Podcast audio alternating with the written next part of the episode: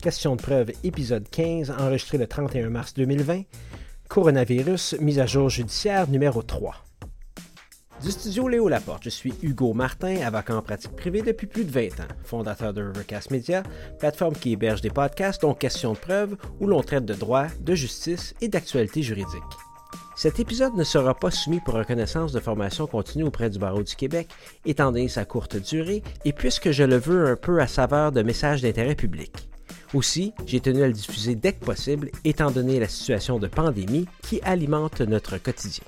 Un peu comme j'ai fait pour les deux premières mises à jour judiciaires concernant la crise actuelle du coronavirus, je vais commencer par ce que je retrouve sur le site du barreau du Québec, qui est d'ailleurs une source euh, intarissable, je dois dire, d'informations relativement à la crise actuelle, et euh, simplement aller dans la section Actualité où on peut trouver des informations relatives au système de justice, aux tribunaux judiciaires, aux tribunaux administratifs et autres ressources qui ont récemment été annoncées par le gouvernement du Québec et le gouvernement euh, du Canada pour euh, l'aide économique aux salariés, aux travailleurs autonomes.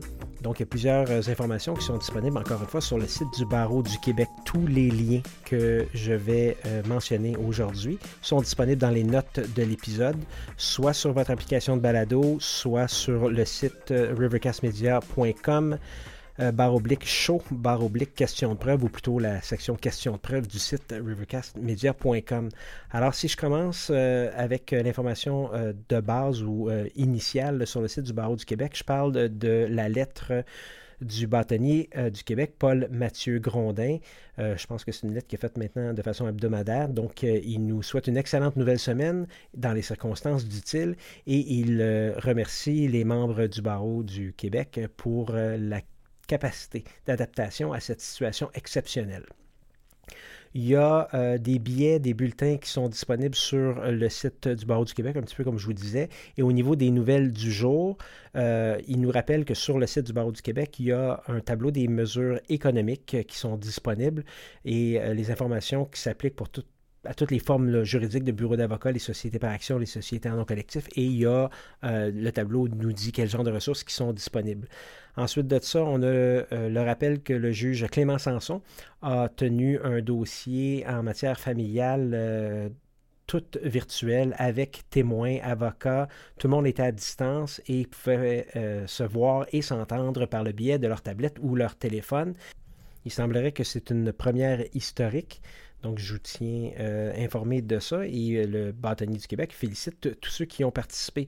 Au niveau des notaires, euh, on sait qu'ils peuvent maintenant en faire davantage par moyens technologiques. Et si je m'en vais immédiatement sur l'arrêté ou le décret plutôt qui donne des pouvoirs ou des champs d'activité supplémentaires au notaire.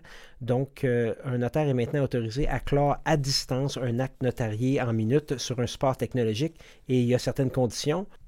Tout d'abord, le notaire doit pouvoir voir et entendre chaque partie. Son corollaire, chaque partie doit pouvoir voir et entendre le notaire. Lorsque le contexte euh, l'exige, les témoins doivent pouvoir voir et entendre les parties ainsi que le notaire instrumentant, donc euh, quand il y a des témoins à l'acte notarié. Quatrièmement, les signataires et le notaire instrumentant doivent pouvoir voir l'acte ou, selon le cas, la partie de l'acte qui les concerne. Cinquièmement, les signataires autres que le notaire doivent apposer leur signature par un moyen technologique permettant de les identifier et de constater leur consentement. Finalement, le notaire doit apposer sa signature officielle numérique. Euh, au niveau des signatures électroniques, c'est sûr que je vais vous inviter à écouter l'épisode euh, avec euh, le professeur Vincent Gautret de Questions de preuve qui parlait justement de la preuve technologique. C'est l'épisode 4 et dans cet épisode, on a discuté entre autres de la partie signature électronique. En continuant avec la lettre du bâtonnier du Québec, Paul Mathieu Grondin, il nous dit aussi que les huissiers, euh, il y a certaines modifications qui ont été faites. Ils peuvent maintenant faire plus aisément euh, la signification par moyens technologiques. Il y a aussi un arrêté ministériel à ce sujet. La signification d'un acte de procédure par huissier par moyens technologiques selon les règles prévues à l'article 133 du Code de procédure civile qui mentionne que la notification, finalement, par un moyen technologique, se fait par la transmission du document à l'adresse que le destinataire indique être l'emplacement où il accepte de le recevoir ou à celle qui est connue publiquement comme étant l'adresse où il accepte de recevoir les documents qui lui sont destinés, dans la mesure où cette adresse est active au moment de l'envoi. Deuxième paragraphe, cependant, la notification par un tel moyen n'est admise à l'égard de la partie non représentée que si celle-ci y consent ou que le tribunal l'ordonne. C'est là où l'arrêté ministériel prend tout son sens, puisqu'il prévoit que pendant la période d'urgence sanitaire, la partie non représentée ne peut refuser de recevoir un document par un moyen technologique que pour un motif raisonnable. Évidemment, il y a certaines informations qui doivent apparaître sur le procès-verbal de signification, ceux normalement prévus à l'article 119 du Code de procédure civile. On se souviendra que l'article 119 nous indique que le procès-verbal doit mentionner le numéro du dossier du tribunal et le nom des parties, la nature du document, le lieu, la date et l'heure où la signification a été faite, le nom de la personne à laquelle le document a été remis, sa qualité s'il y a lieu, et où le lieu où le document a été laissé. donc, évidemment, il y aura quelques ajustements à faire à ce niveau-là. Euh, le refus, le cas échéant de recevoir signification ou l'échec de sa tentative d'y procéder, l'état des honoraires et des frais. Donc, c'est sûr qu'avec 119, il y aura certaines informations à euh, gérer ou à filtrer. Et aussi, l'arrêté ministériel mentionne que les éléments de l'article 134, deuxième alinéa, doivent aussi apparaître, c'est-à-dire un bordereau qui indique la nature du document, le numéro de dossier. Donc, grosso modo, il faut aussi un bordereau. Donc, il faut avoir le lien entre le bordereau de signification et les informations qui apparaissent au courriel qu'on peut transmettre. J'ai dit courriel, mais je veux dire l'endroit de signification électronique. L'arrêté ministériel prévoit finalement que si le destinataire ne dispose pas d'un moyen technologique lui permettant de recevoir notification d'un document, les autres modes de notification prévus au Code de procédure civile peuvent toujours être utilisés. On précise finalement qu'en cas de renouvellement de l'état d'urgence sanitaire prévu par le décret du 20 mars 2020, on en a parlé euh, dans le passé, les mesures prévues par cet arrêté sont renouvelées pour une période équivalente. Donc, ce ne sera pas nécessaire d'adopter un nouvel arrêté ministériel. Si on continue au niveau du barreau du Québec, encore une fois, ils nous informent qu'ils ont reçu plusieurs questions concernant la position du barreau quant à l'utilisation de la vidéoconférence qui est maintenant devenu un outil privilégié dans le cadre de leur pratique dans le contexte actuel. Le barreau du Québec rappelle des obligations technologiques. Donc, il y a un, euh, document qui s'appelle Conseil vidéoconférence, un PDF, et le guide des technologies de l'information, gestion et sécurité des technologies de l'information pour l'avocat et son équipe, le guide des TI.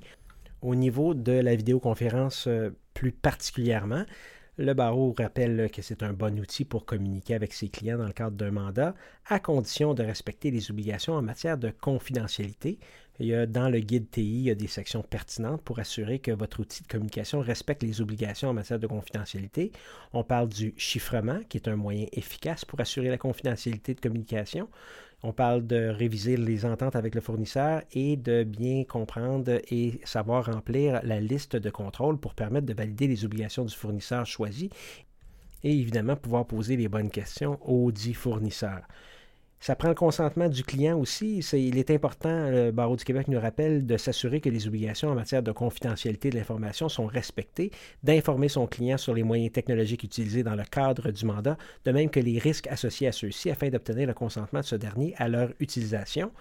Le barreau n'émet pas de recommandations quant aux fournisseurs à utiliser, mais vous réfère encore une fois à la dite liste de contrôle qui pourrait vous permettre d'avoir une discussion éclairée avec votre fournisseur. Bonne chance pour avoir des discussions éclairées avec Zoom, euh, Blue Jeans ou Hangouts Meet. Ceci dit, il s'agit juste de vouloir s'assurer qu'on a un, euh, un système ou euh, un fournisseur qui euh, permet euh, évidemment une certaine confidentialité des communications que vous allez avoir. C'est un problème, on le sait tous, mais pour l'instant, il faut faire avec ce qu'on a comme outil disponible, surtout lorsqu'on est en plus petit cabinet. Le barreau a aussi un FAQ, obligation déontologique des avocats. C'est un tableau COVID-19. Les questions, quels sont les services prioritaires? Il y a une réponse et il y a une section du code de déontologie dans la troisième colonne où le règlement sur la comptabilité et les normes d'exercice professionnel. C'est très intéressant, c'est très bien fait. Deuxième question, puis-je refuser de rencontrer un client? La troisième question, comment procéder à l'identification des clients à distance? La quatrième question, puis-je assermenter une personne à distance? J'exerce en solo et je dois fermer mon cabinet. Que faire? La cinquième, sixième question. Mon employeur doit me mettre à pied temporairement. Quelles sont mes obligations face à mes clients? La septième question, je suis atteint de la COVID-19 et je dois cesser d'occuper dans mes dossiers. Que faire? J'exerce devant des tribunaux et j'ai de la difficulté à savoir quel dossier procède. Que faire? Je n'ai pas accès à mon compte en fidéicommis à distance. Puis-je déposer les sommes reçues dans mon compte d'opération et faire un transfert par la suite vers mon compte en fidéicommis? Réponse est non en passant. Dois-je collaborer avec le directeur de santé publique ou je peux soulever le secret professionnel et refuser de répondre? La réponse est vous devez collaborer. La loi sur la santé publique stipule qu'un directeur de la santé publique peut, dans le cadre d'une enquête épidémiologique, requérir de toute personne qu'elle lui fournisse tout renseignement, même confidentiel tenez-vous-le pour dire, un avocat infecté, disons, par la COVID-19 qui ferait l'objet d'une enquête épidémiologique devra collaborer avec le personnel du directeur de santé publique et transmettre la liste des clients avec qui il aurait pu être en contact. Euh, il y a une euh, référence d'ailleurs avec l'article 65 pardon, du Code de, déontologie des avocats. Ce tableau-là est extrêmement bien fait. Je vous invite à le consulter. Les notes euh, ou le lien de ce tableau sera dans les notes de l'épisode. Finalement, je vous disais aussi que le barreau euh, avait mis un tableau relativement aux mesures économiques annoncées par les gouvernements du Québec et du Canada. Et il y a les mesures économiques pour un salarié. Il y a aussi une section euh, de mesures économiques euh, pour les travailleurs autonomes. Ensuite, il y a les sections de mesures économiques annoncées pour une société en non collectif, une société en non collectif à responsabilité limitée, pour terminer avec les mesures économiques pour une société par action, incluant l'avocat solo exerçant en SPA. Donc c'est très intéressant, extrêmement bien fait. La version que moi je regarde a été mise à jour à 16h le 27 mars 2020. Il y a aussi toutes les sources. Donc on a les projets de loi, les mesures euh, elles-mêmes directement du Revenu Québec, de Québec euh, euh, d'Investissement Québec, de, les soutiens aux personnes et aux familles. Il y a Finance Canada. Donc tous les liens sont là à la fin du tableau. Je vous invite à le consulter. Je me lance maintenant dans les tribunaux judiciaires.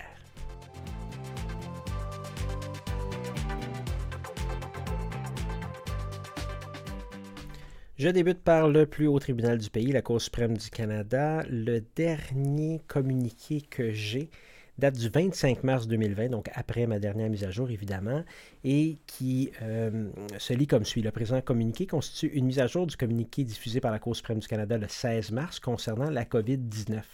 La Cour continue de travailler de concert avec divers intervenants du système de justice pour faire face aux problèmes que soulève cette situation exceptionnelle.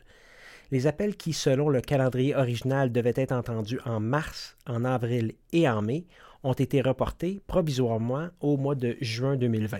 La Cour continue pour l'instant de rendre jugement sur les demandes d'autorisation d'appel ainsi que sur les appels. Jusqu'à nouvel ordre, les séances d'information sur les jugements sur appel organisés à l'intention des médias se dérouleront uniquement par voie de téléconférence. L'accès physique à l'édifice de la Cour suprême du Canada est limité aux personnes dont la présence est nécessaire à la conduite des instances devant la Cour. Les documents judiciaires doivent être déposés par courriel. Il est possible d'obtenir de l'information supplémentaire concernant les procédures modifiées de dépôt de documents judiciaires et les autres mesures prises en raison de la COVID-19 en visitant le site web de la Cour. Pour ce qui est maintenant de la Cour d'appel du Québec, j'ai trois nouveaux communiqués depuis ma dernière mise à jour. On a celui euh, concernant la notification et signification des actes de procédure par moyens technologiques. J'en ai parlé tout à l'heure. Ils ont une référence à l'arrêté conjoint 4267. Il y a aussi euh, la signification et notification des actes de procédure criminels. On parle des articles 22 et 23 des règles de la Cour d'appel du Québec en matière criminelle et aussi de la signification et notification des actes de procédure pénale, les articles 19 à 29 du Code de procédure pénale. Il y a aussi le 25 mars, un peu avant 2020, la Cour d'appel du Québec rappelait que les audiences du 6 au 9 avril, 14 au 17 avril, 20 au 24 avril et 27 avril au 1er mai 2020 avaient été remises. Des avis à cette fin seront envoyés à toutes les parties ou à leurs avocats et euh, le rapport est à une date indéterminée.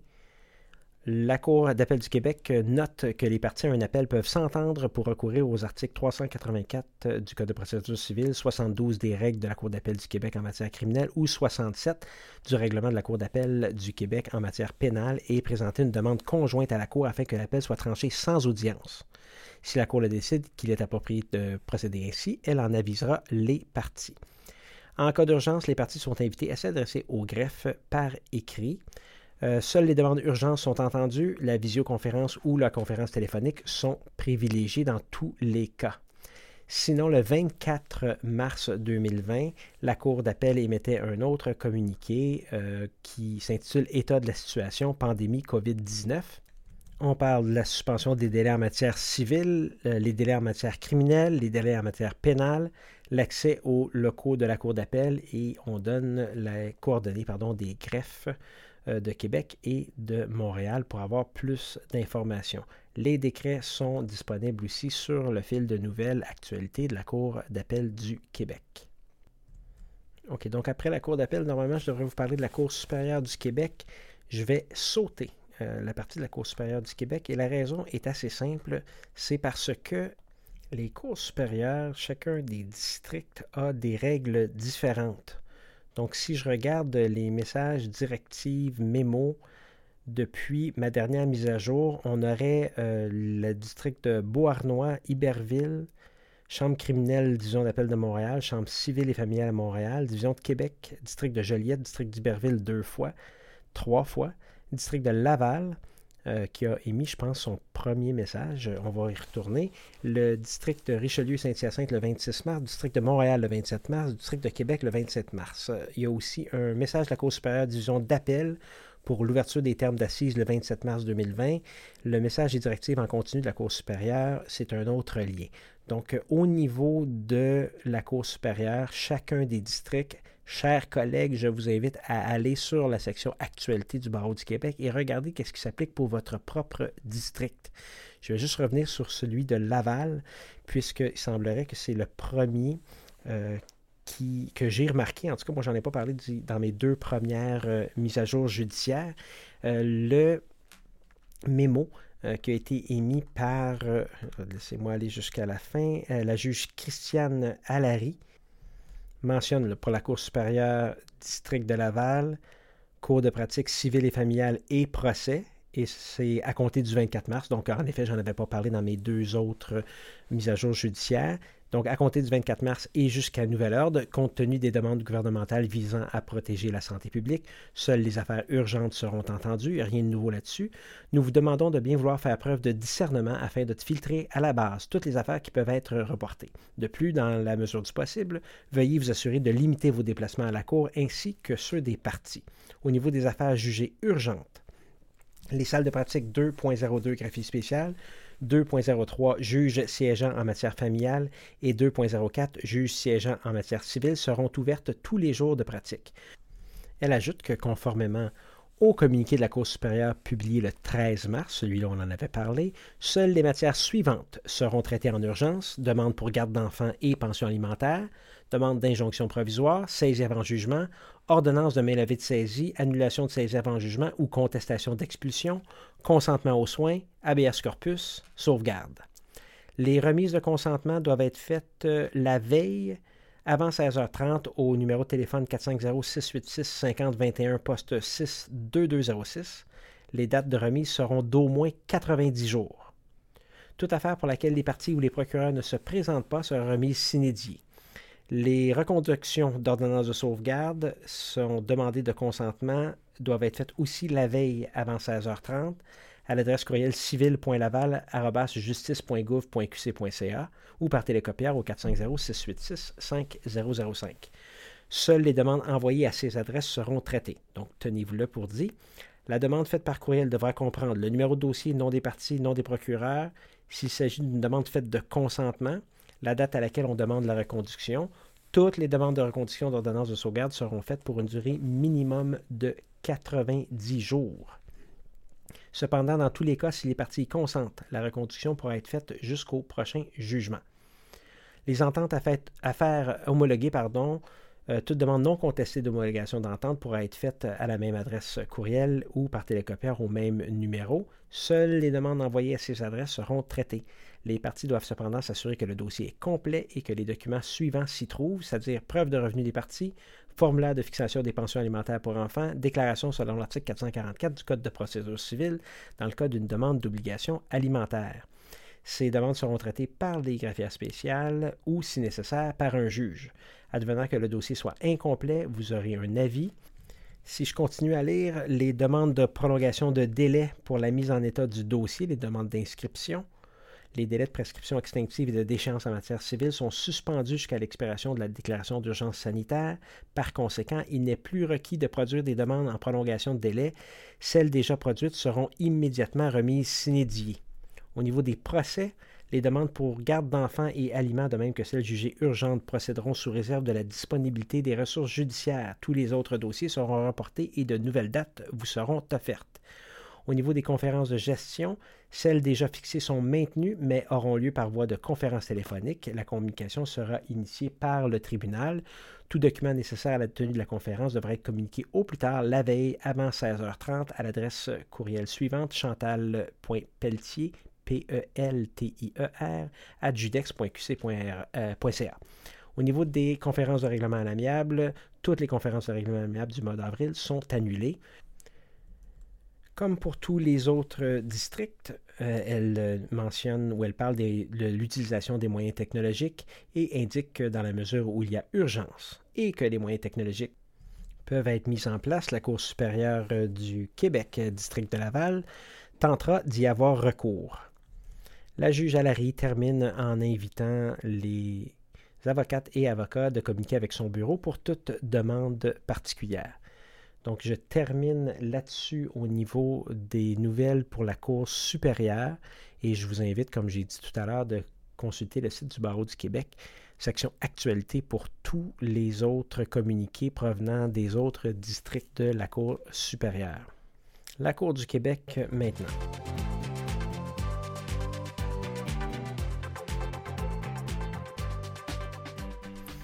Pour ce qui est de la Cour du Québec, elle a émis un plan de continuité des services de la Cour du Québec dans le contexte de la COVID-19, la période visée dès maintenant, c'est-à-dire le 31 mars 2020 jusqu'au 31 mai 2020 inclusivement. Le communiqué de 10 pages remplace ceux publiés les 13, 15, 20, 23 et 26 mars 2020. Je ne vais pas le lire pour vous, mais on rappelle euh, grosso modo que le contexte actuel de la pandémie fait en sorte que la Cour du Québec ne peut maintenir ses services réguliers et a dû cibler les plus urgents, lesquels sont énumérés pardon, dans ce plan. Cependant, dit-elle, un processus est prévu dans chaque région pour formuler une demande visant à ce qu'un juge évalue si une situation ne faisant pas partie du présent plan doit néanmoins être traitée d'urgence. On a en Chambre civile une section de ce qui est suspendu. Premier paragraphe. La Chambre civile suspend la tenue des procès prévus à cette division régulière et à cette division des petites créances. La date à laquelle un procès sera reporté sera déterminée conformément à la pratique établie pour le district dans lequel il devait avoir lieu. De plus, grosso modo, euh, tout ce qui est civil, qui n'est pas urgent, donc la division administrative, la division d'appel, euh, les appels de contestation d'une décision d'un organisme administratif, les décisions de la Régie du logement, du tribunal administratif du Québec, on parle des demandes pour permission d'appeler, et de la commission d'accès à l'information, sont toutes reportées aussi. Euh, ce qui est maintenu, on a les activités urgentes, les audiences en lien avec les demandes suivantes sont maintenues.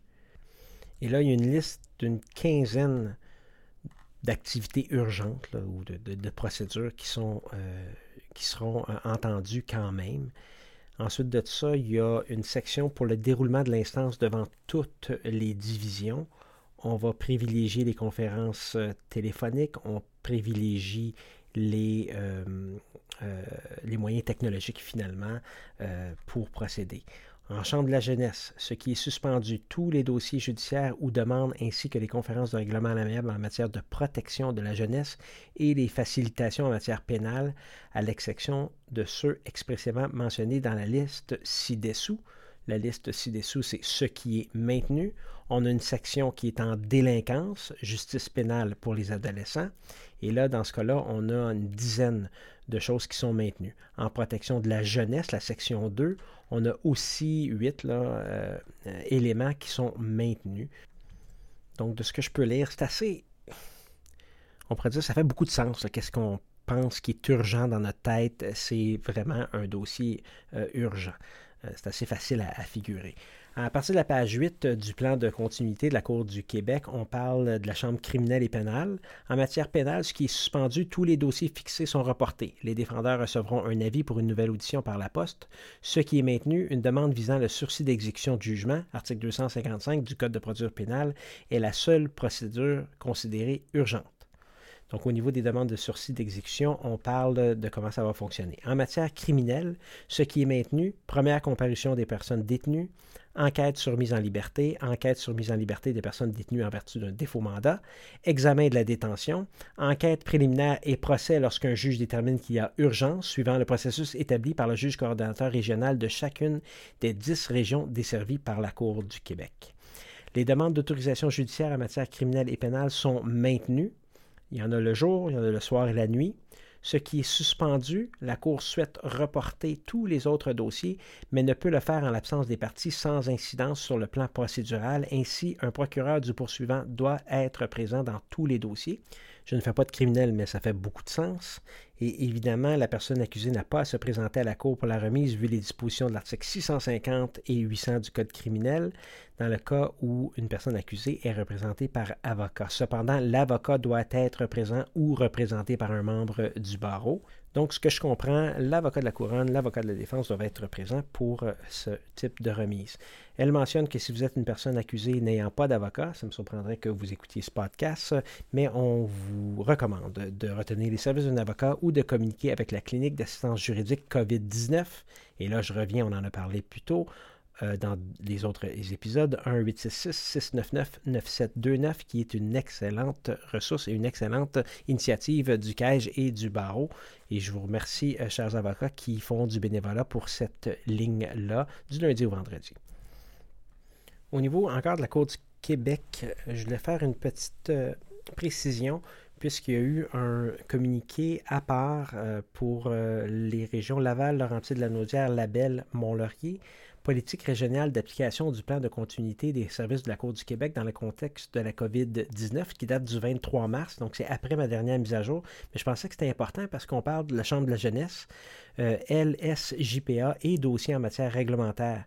Ils disent que conformément au plan de continuité des services euh, mis en place par la Cour, tous les dossiers devront être reportés à une date ultérieure, à l'exception de ceux spécifiquement mentionnés dans la liste ci-dessous, première comparution des adolescents détenus, enquête sur mise en liberté, enquête sur mise en liberté s'il est détenu en vertu d'un faux mandat, examen de détention, enquête préliminaire et procès d'un adolescent détenu provisoirement et toute autre demande jugée urgente. Dans ces régions-là, seulement trois avocats seront autorisés en salle d'audience. Un représentant du DPCP, un représentant de l'aide juridique, un représentant de la pratique privée. Ainsi, seuls les adolescents détenus et leurs parents seront présents. Les avocats devront en conséquence aviser leurs clients de ne pas se déplacer inutilement puisque l'accès au palais de justice leur sera refusé. Pour les dossiers LSJPA, ils seront tous reportés à une date ultérieure déterminée à l'avance sans autre avis. Les avocats devront communiquer entre eux et se tenir informés. Pour les dossiers en matière réglementaire, ils seront également reportés avec l'envoi par le greffe d'un nouvel avis d'audition. Pour les dossiers qui viennent au rôle pour comparution par voie de sommation, euh, il y aura euh, le PCS prévoit que l'adolescent doit communiquer avec la clinique d'assistance juridique COVID-19 dont les numéros apparaissent au plan c'est le numéro sans frais 1-866-699-9729. S'il n'est pas représenté lors de la comparution, un avocat de garde le représentera et un avis lui sera acheminé par le greffe pour l'informer de la prochaine date. Si un avocat a été mandaté par l'adolescent pour procéder à la comparution, celui-ci devra en aviser l'avocat de garde qui agira en son nom. Pour les dossiers qui viennent au rôle par le biais d'une promesse de comparaître, l'adolescent qui se présente au palais de justice sera autorisé à entrer et sera dirigé pour rencontrer rapidement un avocat de garde. Ce dernier pourra ensuite libérer l'adolescent et le représenter lors de la comparution.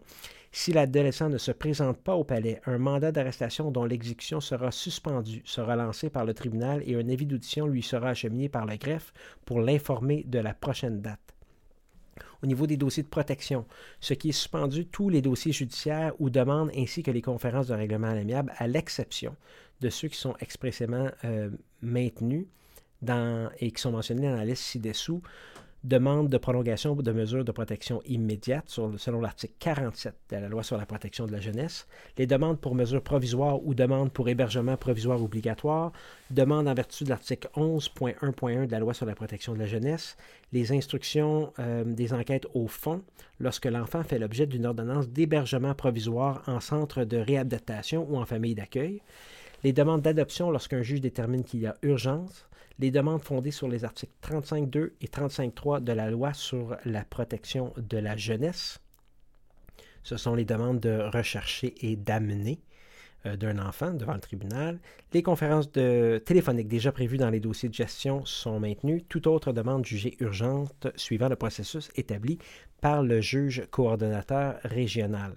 Donc, ce communiqué pour les régions Laval, Laurentide, La Naudière, Labelle en Chambre de la jeunesse se termine par la marche à suivre pour les demandes de prolongation des mesures de protection et les demandes provisoires ou demandes d'hébergement provisoire obligatoire. Donc, les articles 47 et 76.1 de la loi sur la protection de la jeunesse et aussi la marche à suivre pour les articles, pour les demandes, pardon, en vertu des articles 38 et 95 de la loi sur la protection de la jeunesse, ce sont euh, les audiences euh, des enquêtes au fond lorsqu'un enfant fait l'objet d'une ordonnance d'hébergement provisoire en centre de réadaptation ou en famille d'accueil. Donc il y a euh, dans ce plan de continuité-là régional qui s'applique en matière de protection de la jeunesse encore une fois, pour Laval, Laurentide, la Naudière, Label, on a des marches à suivre aussi qui ont été ajoutées à ce communiqué qui sera, comme je le mentionne toujours, ajouté aux notes de l'épisode. Je me dirige maintenant vers euh, le communiqué du 24 mars 2020 qui provient de Justice Québec, qui s'appelle Suspension des délais en matière de justice pénale. Donc, euh, la ministre de la Justice euh, annonce la suspension de certains délais en matière de justice pénale. Il s'agit d'une nouvelle mesure visant à préserver les droits des citoyens tout en évitant leur déplacement vers les palais de justice dans le contexte de la pandémie. Ainsi, à l'exception des affaires jugées urgentes par les tribunaux, sont suspendues jusqu'à l'expiration de la présente déclaration d'état d'urgence sanitaire les délais suivants prévus au Code de procédure pénale. Donc, on a une suspension des délais en matière de justice pénale c'est nouveau depuis la dernière euh, diffusion de ma mise à jour euh, judiciaire en matière de coronavirus, la mise à jour judiciaire numéro 2, et je pensais que c'était important de le mentionner. Les délais qui sont suspendus sont euh, ceux pour retenir la chose saisie ou le produit de sa vente et en demander la prolongation, les délais pour transmettre un plaidoyer à la suite de la signification d'un constat d'infraction, les délais pour produire une demande de rétractation d'un jugement rendu par défaut, pour interjeter un appel devant la Cour supérieure, pour produire un acte de comparution à la Cour supérieure, pour demander un appel sous forme d'une nouvelle instruction, pour demander une permission d'appeler à la Cour d'appel, pour produire un acte de comparution à la Cour d'appel, pour produire un mémoire et une preuve de sa signification au greffe de la Cour d'appel, pour payer une somme due au percepteur et pour exécuter des travaux compensatoires. De même, les délais pour retenir la chose saisie ou le produit de sa vente et en demander la prolongation prévue aux articles 40.4 et 40.7 de la loi sur l'administration sont suspendus pendant cette période. Aussi, malgré les articles 96 et 103 du Code de procédure pénale, toute perquisition peut être euh, autorisée par télémandat. Donc, euh, en matière de justice pénale, on a un communiqué du 24 mars et je pensais que c'était important euh, de le communiquer à nos collègues qui font du criminel et du pénal. J'aimerais aussi ajouter que le 25 mars 2020, il y a eu des mesures temporaires d'assouplissement des paiements des honoraires pour les avocats acceptant les mandats d'aide juridique dans le contexte de la pandémie et euh, malgré le ralentissement des activités judiciaires, il est important que les avocats de la pratique privée continuent d'accepter les mandats d'aide juridique et plus particulièrement ceux impliquant une notion d'urgence. Ces mesures temporaires visent à soulager la pression financière pour les avocats participant au régime suite à la déclaration de l'état d'urgence. Ainsi, la Commission des services juridiques a été mandatée par le ministre de la Justice pour appliquer ces mesures temporaires jusqu'à la levée de la période d'urgence sanitaire ce qui veut dire que les avocats euh, pourront continuer à fournir des services et facturer les services accomplis même si l'ensemble des services n'ont pas été rendus et donc que le mandat n'a pas été complété. Donc c'est une bonne nouvelle pour les avocats qui acceptent des mandats d'aide juridique. Il, euh, il y a une plus grande facilité de facturer et d'être payé. Je pense que c'est important. Je m'en vais maintenant au niveau de certains tribunaux administratifs.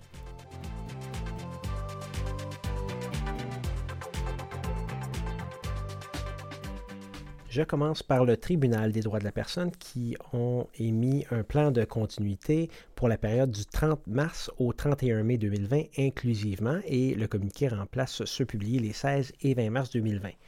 Ce qui est suspendu au niveau du tribunal des droits de la personne, les procès euh, prévus sont suspendus. La greffière du tribunal communiquera avec les parties pour la date de report en temps et lieu. Au niveau des conférences de règlement à l'amiable, ceux-ci sont reportés à une date à être déterminée. Ce qui est maintenu, les demandes en cours d'instance, les audiences portant sur des demandes en cours d'instance dont la présence de témoins n'est pas requise, sont maintenues. Elles se tiendront par tout moyen technologique approprié disponible pour les parties et le tribunal. Les parties en seront informées par la greffière du tribunal. Les conférences préparatoires et les conférences de gestion sont maintenues et se tiendront par voie téléphonique. Je vais parler maintenant du tribunal administratif du travail qui, le 30 mars, a annulé toutes les audiences et séances de conciliation en personne jusqu'au 17 avril 2020, à l'exception des cas urgents, c'est-à-dire les demandes d'ordonnance urgente en vertu du Code du travail, les demandes de sursis, les demandes de redressement en services essentiels, les avis de grève dans les services publics et les droits de refus. Le TAT rappelle aux parties qu'elles ont toutefois la possibilité de demander à la présidente de maintenir euh, votre audience ou euh, la séance de conciliation si vous croyez qu'un préjudice sérieux ou irréparable sur le plan personnel, matériel ou environnemental risque d'être causé.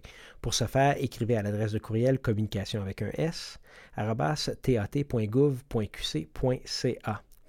Pour ceux qui ont des questions, le TAT a une foire aux questions qui est euh, diffusée sur son site en ce qui a trait aux services donnés par le tribunal administratif du travail. Celui-ci euh, rappelle que l'accès au bureau est limité aux personnes convoquées aux audiences ou aux séances de conciliation urgentes et les locaux sont fermés au public, mais le personnel est à pied d'œuvre par télétravail les conférences préparatoires ou de gestion, de même que les séances de conciliation qui peuvent se faire par téléphone, continuent de se tenir. Le personnel de soutien administratif continue de traiter la correspondance reçue et de procéder à l'ouverture des dossiers. Elle offre maintenant la possibilité de transmettre les documents par courriel en plus de l'option de télécopieur. L'adresse courriel de chacun des tribunaux régionaux du TAT a été ajoutée à la page Nous joindre du site web du tribunal administratif du travail. Euh, pour faciliter la communication avec les conciliateurs et agents de relations de travail. Ils ont aussi ajouté des numéros de téléphone dans chacun des bureaux régionaux, aussi dans la page Nous joindre du site Web. Pour connaître le nom du conciliateur affecté au dossier de la Division de la santé et de la sécurité au travail, vous pouvez accéder au service historique d'un dossier qui est en ligne et y inscrire le numéro de dossier. La récupération du courrier livré par Poste Canada étant plus difficile, il demande de déposer les documents et les formulaires en utilisant les services en ligne. Au niveau de la suspension des délais en matière de justice administrative, on rappelle que le 21 mars 2020, la ministre Lebel a annoncé la suspension de certains délais en matière administrative et cette suspension s'applique pour toute la période de l'état d'urgence sanitaire, soit depuis le 13 mars 2020. En conséquence, le tribunal administratif du travail nous rappelle que tous les délais pour introduire une affaire sont suspendus à l'exception de ceux prévus à l'article 22 du Code du travail, c'est l'article qui traite des délais d'accréditation des associations de salariés. Le communiqué du tribunal administratif du travail se termine par une section qui s'appelle Rôle du TAT en matière de services essentiels. Il précise que la compétence de la division des services essentiels du tribunal administratif du travail se limite aux services essentiels à maintenir dans les services publics lors d'un conflit de travail, grève ou lockout. Il n'appartient pas au TAT de déterminer les entreprises considérées comme étant celles qui offrent des services essentiels à la suite de la déclaration du premier ministre François Legault le 23 mars 2020, puisque cette déclaration est liée aux moyens mis en œuvre pour contrer la pandémie de la COVID-19. On continue en indiquant que les employeurs du Québec peuvent consulter la liste des services et activités prioritaires diffusés par le gouvernement provincial afin de vérifier si leurs entreprises offrent des services ou exercent des activités prioritaires. Donc, j'imagine qu'il y a une certaine confusion entre services essentiels et euh, activités prioritaires. J'imagine que le TAT a eu plusieurs demandes à ce sujet-là. Donc, pour ce qui est des tribunaux administratifs, c'est ce que j'ai identifié comme étant euh, important à partager avec euh, les membres de la communauté. Ce que j'ai lu aussi qui était intéressant, c'était les lignes directrices concernant la prolongation de la validité des pièces d'identité. Donc, souvent, on a à euh, valider euh, l'identité d'un client pour euh, quand on a un nouveau mandat avec les pièces d'identité. La Fédération des ordres professionnels de juristes du Canada nous rappelle que euh, chaque province et territoire ont pris des mesures pour assurer la santé et la sécurité de ses employés et du public. Ces mesures pourraient inclure la prolongation de la validité de pièces d'identité, incluant le permis de conduire, qui ont expiré le 1er mars 2020 ou après cette date, afin d'éviter que les gens se rendent à un point de service pour renouveler un permis. Donc, aux fins de vérification de l'identité d'un client à l'aide de ce type de pièce d'identité, si une personne se présente euh, et elle a un document ou un renseignement visé par cette décision, le juriste, dit-on, doit continuer de s'assurer que le document est une pièce d'identité avec photo délivrée par le gouvernement, mais peut, jusqu'à nouvel ordre, considérer le document ou les renseignements comme étant valides et à jour. On pourrait donc être devant une situation où la pièce d'identité qui nous a été fournie est expirée. Il faudrait vérifier avec l'organisme émetteur, voir si les pièces d'identité expirées sont encore valides. Je n'y avais pas pensé. La Fédération des ordres professionnels des juristes du Canada semble que oui. C'est intéressant. Tenez-vous-le pour dit. Ça se peut qu'il y ait des cartes d'identité qui sont expirées, qui sont encore valides.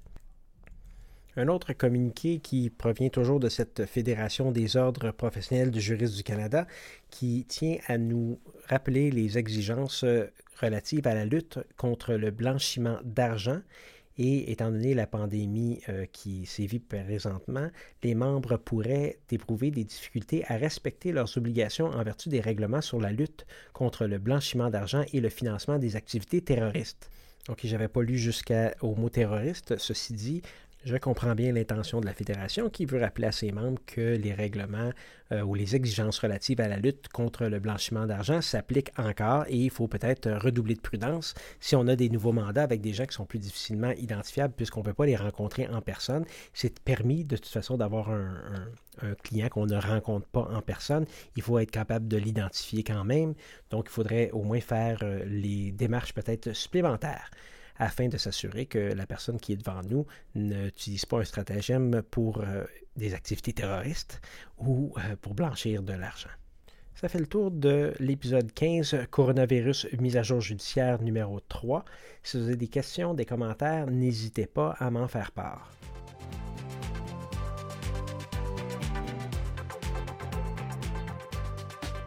Je réitère ma demande, venez parler des impacts juridiques de la COVID-19.